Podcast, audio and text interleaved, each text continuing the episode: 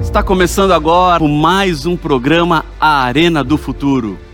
Como é bom te receber aqui na nossa casa, no Novo Tempo, para abrirmos a palavra de Deus e entendemos exatamente a mensagem que Ele tem para mim e para você. Deus é um Deus de amor. Deus é um Deus que está sempre preocupado com você. Ele olha para a sua vida, ele entende as suas dores e ele não vai faltar. O nome do programa é Arena do Futuro. Arena porque discutimos a Bíblia e do futuro porque estudamos as profecias. Eu quero te convidar já para pegar sua Bíblia, ficar com ela aí na mão, porque nós vamos entrar em um tema hoje muito especial, a palavra do Senhor. Você já ouviu falar sobre o número 666? E sobre o número 144 mil? Você quer entender o que isso significa? Fica comigo, porque o programa Arena do Futuro está só começando. Arena do Futuro. Com o pastor Rafael Rossi.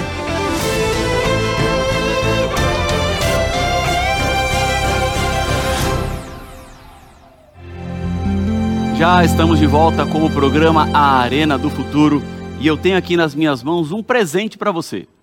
Nós aqui no Novo Tempo nos preocupamos com o seu conhecimento, com o seu estudo da palavra de Deus. Além dos nossos programas, nós temos uma escola bíblica para que você tenha a sua caminhada de aprofundamento na palavra de Deus. Quanto mais a gente estuda a Bíblia, mais conhecemos da palavra de Deus e mais conhecemos o próprio Senhor que está por trás de toda a palavra. Eu tenho aqui a revista A Cura do Pecado. São temas baseados nas profecias e nos grandes temas da palavra do Senhor. Então, você pode ter esse material agora, recebendo aí na sua casa pelo correio, se você for, obviamente, aluno da nossa escola bíblica. Para ser aluno da escola bíblica não é difícil, não é complicado, porque você não paga nada e pode se inscrever a qualquer momento. Para saber como entrar na escola bíblica, o nosso site é novotempo.com barra escola bíblica. Vou repetir, novotempo.com barra escola bíblica. Preencha o seu registro, vai ser aluno da escola bíblica e vamos enviar isso aí para a sua casa gratuitamente, tá bom? Um outro ponto que eu quero conversar com vocês é sobre o nosso canal do Arena do Futuro no YouTube. Se você for lá e colocar a Arena do Futuro NT, você vai chegar no nosso canal e vai encontrar aqui todos os programas Arena do Futuro, cortes do Arena do Futuro e mais mensagens para enriquecer a sua vida e a sua caminhada com o Senhor. Se você não é inscrito, eu espero você aqui no nosso canal Arena do Futuro NT lá no YouTube, certo? Então vamos agora para o nosso tema de hoje. Vamos tratar sobre a marca da morte no império. Eu espero que você esteja aí com a Bíblia, porque você sabe, no programa A Arena do Futuro, tudo começa na palavra. Este tema sobre a marca da morte, ele aponta para um número na Bíblia, que é apresentado como 666. Mas, por outro lado, existe um número que representa o povo de Deus. Fica claro para nós que existe um grande conflito em andamento. E este grande conflito luta pela minha e por sua decisão. Este grande conflito tem como pano de fundo um conflito que começou lá no céu entre Lúcifer e Deus. Neste terrível conflito, forças antagônicas começaram a lutar, porque Deus com os seus anjos foram confrontados por Satanás e os seus seguidores, quem ele enganou, quem ele trouxe para começar esta rebelião no céu, porque o que Satanás queria era ocupar o lugar do próprio Deus. Este tema de hoje, ele é imprescindível. Ele é muito importante porque fala exatamente deste momento final onde uma última guerra tomará parte nesse mundo.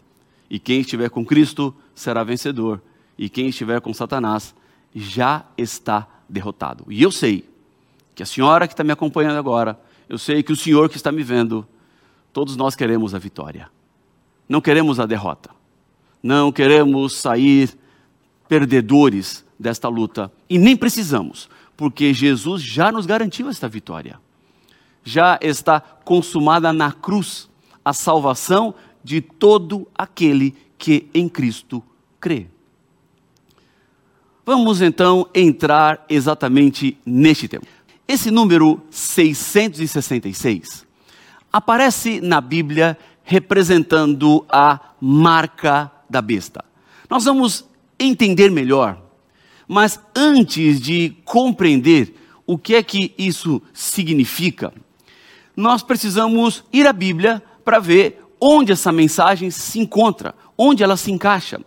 Esta advertência sobre a marca da besta está em Apocalipse no capítulo 14, nos versos 9 e 10. Vamos abrir a Bíblia? Se você está com a sua Bíblia aí, seria muito bom. Eu já estou com a minha aqui, porque na Bíblia é sempre importante você conferir aquilo que eu estou lhe dizendo.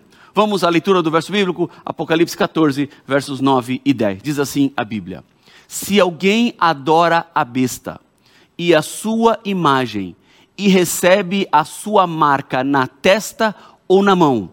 Também esse beberá do vinho do furor de Deus, preparado sem mistura, no cálice da sua ira, e será atormentado com fogo e enxofre. Uau, hein? Que mensagem contundente, que mensagem fortíssima o que é que a Bíblia está nos dizendo? Veja comigo alguns detalhes deste texto. Primeiramente, a Bíblia diz que existe uma marca que quem está por trás é essa tal de besta. Besta é um poder que se levanta contra Deus. Besta é um reino estabelecido neste mundo que persegue os filhos de Deus. Então, besta sempre representará as forças do mal. Como lemos, esta besta, ela coloca o selo sobre a mão direita ou sobre a frente ou a fronte da pessoa. O que isso significa? Por que a besta põe este selo ou esta marca em dois lugares diferentes? Seria algo literal que estaria estampado na mão ou na testa das pessoas? Precisamos compreender que existe um simbolismo por detrás. E aqui não é diferente. Mão que recebe selo e testa que, que recebe selo tem significados diferentes, embora o selo seja o mesmo. E qual é a diferença? Veja, quando você aponta para a testa, você está dizendo para a pessoa pensar, para a pessoa refletir, porque apontar para a testa significa que nós podemos pensar e temos capacidade para escolher. E é exatamente nesse contexto que a besta coloca o seu selo na testa das pessoas aqueles que decidem seguir a besta, então são os que recebem a marca sobre a fronte. Serão selados sobre a testa. Eles olharam as profecias bíblicas, entenderam as revelações do Senhor e, mesmo assim, optaram pelo caminho da besta. Tá bom? Então, recebe essa marca na testa. Agora, e a mão direita? O que isso significa? Já a mão direita representa ação. A mão direita é um sentido de trabalho. Ou seja, a pessoa que recebe a marca da besta sobre a mão é aquela que não decidiu pela besta, mas também não decidiu por Cristo. Ficou em cima do muro. E quem não, de, não decide nem por um lado, nem pelo outro, na verdade já decidiu. E nesse caso, decide pela besta. E é por isso que a marca vem sobre a mão direita. Então, sobre a frente, sobre a testa, quem escolhe? Sobre a mão direita, quem não escolhe a besta, mas também não escolheu Cristo, então já recebe a marca da besta.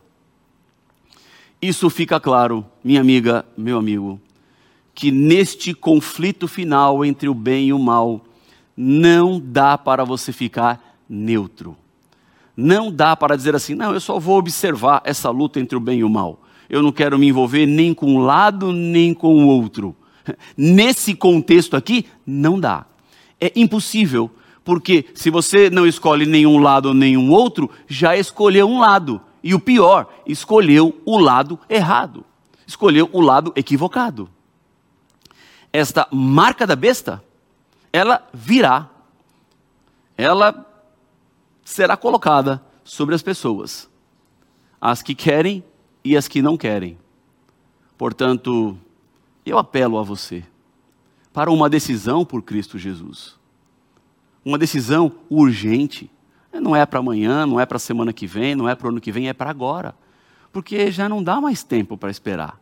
A nossa vida é apenas uma neblina, como diz Tiago, capítulo 4, versículo 14, que hoje aparece e amanhã desaparece. Hoje eu estou e amanhã posso não estar. Então, como eu não tenho segurança do meu futuro, eu preciso, neste momento, estar pronto, estar pronta, estar preparado.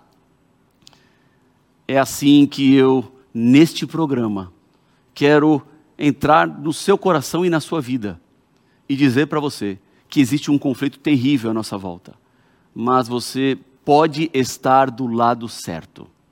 Você deve estar do lado certo.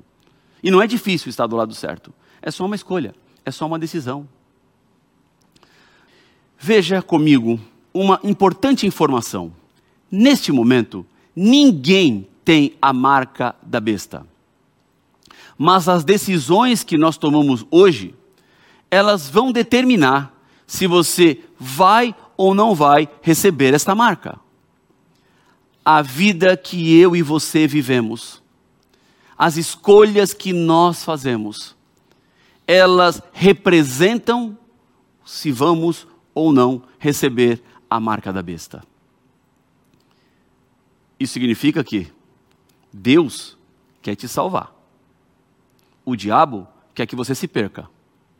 E neste meio está a sua escolha. Então, se tem um voto para a sua salvação, que é o voto de Deus, um voto para a sua perdição, que é o voto de Satanás. Se você votar para a salvação, salvação ganhou, 2 a 1. Um. Agora, se você voltar para a perdição, perdição também ganhou, 2 a 1. Um. Então, nesse empate, no final, a escolha é sua, a decisão é sua. Deus sempre nos deu a capacidade para escolher e decidir.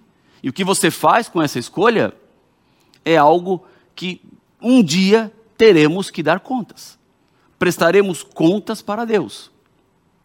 Enquanto essa marca não chegou, você pode agora decidir não receber essa marca, definitivamente. Você pode escolher trilhar o caminho que o Senhor deixou escrito em Sua palavra, a Bíblia Sagrada. E você vai ser sábio, a senhora vai ser sábia, se ouvir aquilo que está na palavra, se seguir os conselhos da palavra e não se desviar dele nem um centímetro, nem para um lado nem para o outro, mas manter-se com os olhos fixos em Cristo rumo a Canaã celestial. Então, se a marca não veio, nós estamos no tempo da graça, estamos no tempo das escolhas, estamos no tempo das decisões. E eu tenho certeza que nesse momento Cristo está falando com você. Cristo está dizendo assim: olha, você chegou aqui na Novo Tempo porque eu tinha essa mensagem para te dizer. Abra os seus olhos, atente para o panorama que está por trás dessa guerra terrível, desse grande conflito entre Deus e Satanás. E a vitória, você já sabe, é sua. Pensando nessa perspectiva, em toda a Bíblia, você sempre vai encontrar o seguinte: Deus cria algo e o diabo cria algo parecido, mas que é um engano. Ou seja, esta marca da besta é algo que o diabo criou para enganar as pessoas.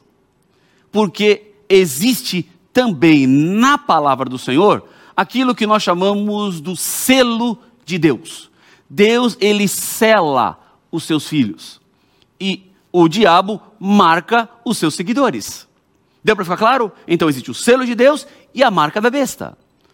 Um é que te salva e o outro é que te leva para a perdição. Eu nem vou perguntar qual que você quer.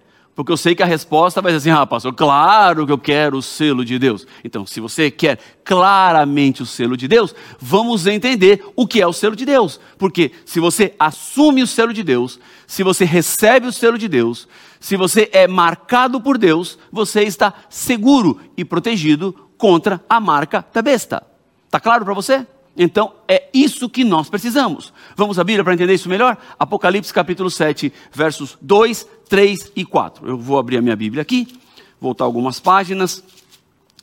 Vamos lá juntos? Apocalipse 7, versos 2 a 4. Diz assim a Bíblia: Vi outro anjo que subia do nascente do sol, tendo o selo do Deus vivo. Ele gritou com voz bem forte aos quatro anjos aqueles que tinham recebido poder para causar dano à terra e ao mar, dizendo: Não danifiquem nem a terra, nem o mar, nem as árvores, até marcarmos com o selo a testa dos servos do nosso Deus. E continuando aqui a nossa leitura, veja o versículo número 4, que diz assim: ó, Então ouvi o número dos que foram selados, que era 144 mil de todas as tribos dos filhos de Israel. Deus tem o seu selo, o selo do Deus vivo, daqueles que vão herdar a eternidade, daqueles que receberão das mãos do Senhor a coroa da vida eterna. Ah, como eu espero esse dia. Como meu coração bate mais forte quando eu começo a imaginar o dia que eu vou me encontrar com Cristo Jesus. Hoje eu estou me preparando para esse encontro. Hoje eu preciso tomar decisões para que naquele dia, selado por Deus, eu tenha o privilégio de desfrutar a eternidade. A eternidade não é algo longe, não é algo difícil, nem impossível, mas a eternidade é totalmente possível. Porque Deus nos dá forças, Ele nos capacita, Ele nos habilita. E se você decidir receber o selo de Deus, Ele também vai te ajudar a manter esse selo. Porque não adianta nada, eu recebi o selo hoje, abandono o Senhor, vivo a vida que eu acho que tem que viver, caminho por onde eu acho que tem que caminhar, porque eu perco o selo. Aí a besta vem e me sela eu preciso ser selado por Deus e permanecer conectado à videira, para que eu consiga dar frutos, como o próprio Jesus nos ensinou. Compreendendo melhor este panorama, a Bíblia então diz que os salvos são chamados de 144 mil.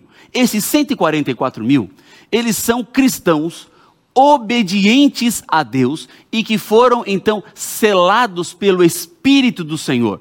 Veja comigo o que a Bíblia diz em Gálatas capítulo 3, a partir do versículo número 26. Vamos juntos? Diz assim a palavra do Senhor: Pois todos vocês são filhos de Deus mediante a fé em Cristo Jesus. Porque todos vocês que foram batizados em Cristo, de Cristo se revestiram. Assim sendo, não pode haver judeu, nem grego, nem escravo, nem liberto, nem homem, nem mulher, porque todos vocês são um em Cristo Jesus. E, se vocês são de Cristo, são também descendentes de Abraão e herdeiros segundo a promessa. Todos podem ser selados pelo Espírito. Não existe privilégio para uns e nem sacrifício de outros. Quem quiser pode ser selado por Deus. Esta é a mensagem da graça, de um Deus que não faz diferença entre as pessoas, de um Deus que não coloca as pessoas em situações diferentes de oportunidades ou de escolhas.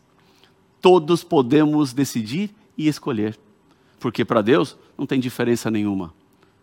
Para Deus, somos todos iguais. Por isso que qualquer ideia, qualquer pensamento que crie uma diferenciação entre as pessoas não tem nenhum respaldo na Bíblia. Todos podem receber o selo de Deus. Todos podem ser salvos. Todos podem estar na graça. Todos podem estar na companhia do Senhor. Basta uma decisão. Basta uma escolha. Pensando nessa perspectiva, Deus não nos abandona nem nos deixa. Agora, esta pergunta é uma pergunta que eu escuto várias vezes. Pessoas que dizem assim, pastor, esses 144 mil selados é um número literal, ou seja, é um número exato? Serão selados apenas 144 mil pessoas? E a minha resposta é não. Não é um número literal. Os 144 mil, na verdade, é um número simbólico e que representa algo muito importante. Os números na Bíblia, eles possuem significados. Por exemplo, o número 4 significa universalidade, por causa dos quatro pontos cardeais, norte, sul, leste oeste. O número 6 significa número de homem, imperfeição. O número 7, perfeição. Já o número 12 representa povo de Deus. Lembra das doze tribos de Israel? Lembra dos doze apóstolos? Exatamente. Quando a Bíblia descreve, logo na sequência aqui no capítulo 7 de Apocalipse, os 144 mil, ela diz que são selados das doze tribos de Israel. Em cada uma das tribos, 12 mil pessoas são seladas. Então, são 12 mil selados das 12 tribos, que dá 144 mil. Agora, se eu assumo que o número 144 mil é um número literal, ou seja, são apenas 144 mil que receberão o selo de Deus, eu tenho que assumir também que são das 12 tribos de Israel. Ou seja, tem que ter 12 mil de Zebulon, 12 mil de Simeão, 12 mil de Levi, 12 mil de Naphtali, 12 mil de Manassés, 12 mil de Aser, 12 mil de Gade, 12 mil de Ruben, 12 mil de Judá. E essas tribos já não existem mais. Essas tribos já se perderam na história. Portanto, o que a Bíblia está nos ensinando aqui é que os 144 mil selados são aqueles que receberão a marca de Deus e estarão vivos por ocasião da volta de Jesus. São aqueles que permanecerão até o fim, que passarão pelas últimas pragas, que passarão pelas trombetas finais, que passarão pelos eventos últimos da história da humanidade. Este é o grupo dos 144 mil. Então, não é o número dos que estão no grupo, mas é o nome desse grupo pelo significado que ele tem.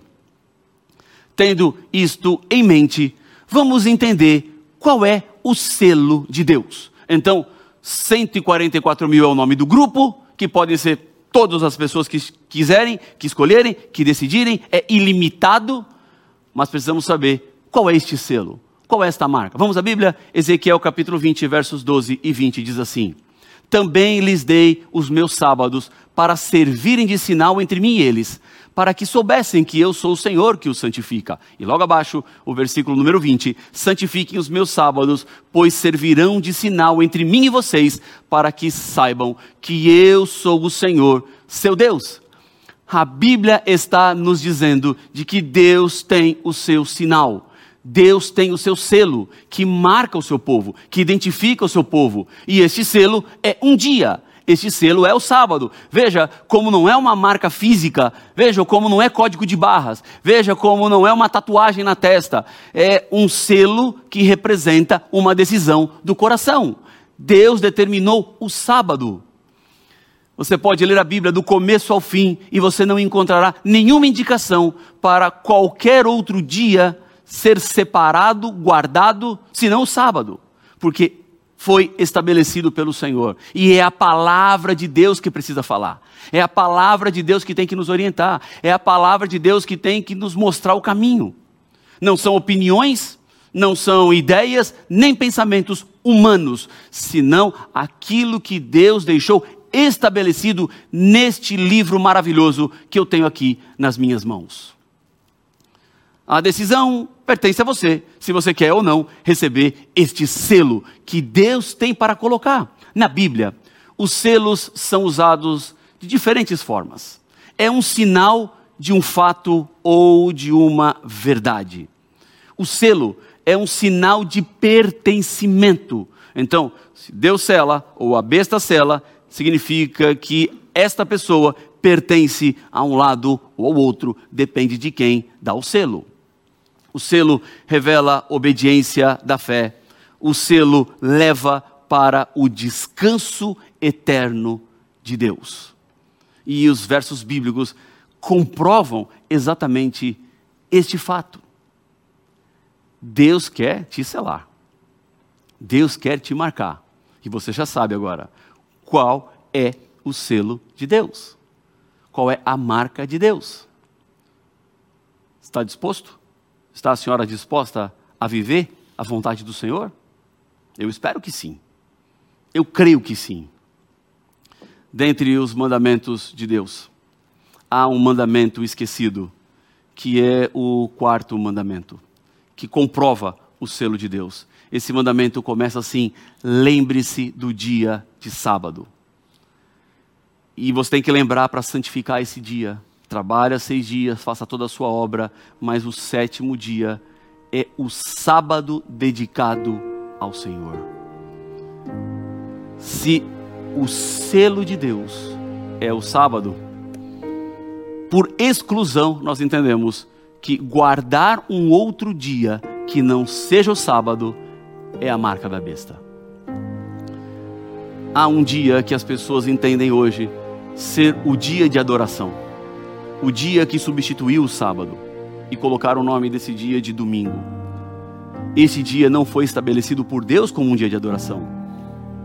Esse dia não foi marcado por Deus como o dia da guarda, mas sim o sábado. Então, se o selo de Deus é o sábado, fica claro que a marca da besta é a adoração no domingo. Diante dessas evidências, é impossível você ficar indiferente. Quer receber o selo de Deus, né? Eu sei que você quer. Ah, pastor, mas é tão difícil essa história de sábado, é tão complicado. Mas Deus que lhe pediu vai te abençoar, vai te ajudar e vai abrir as portas. Vamos pedir isso para Ele, para que Ele te abençoe, para que Ele te ajude. Vamos juntos orar. Deus querido, eu te agradeço porque o Senhor não nos deixou neste mundo sem as claras orientações para onde devemos ir. É por isso que eu entrego essa pessoa que ora comigo nas tuas mãos. Ajude a Pai a ser fiel, a andar nos teus caminhos e preparar-se para a eternidade que temos em Cristo Jesus. É o que eu lhe peço no nome do Senhor. Amém.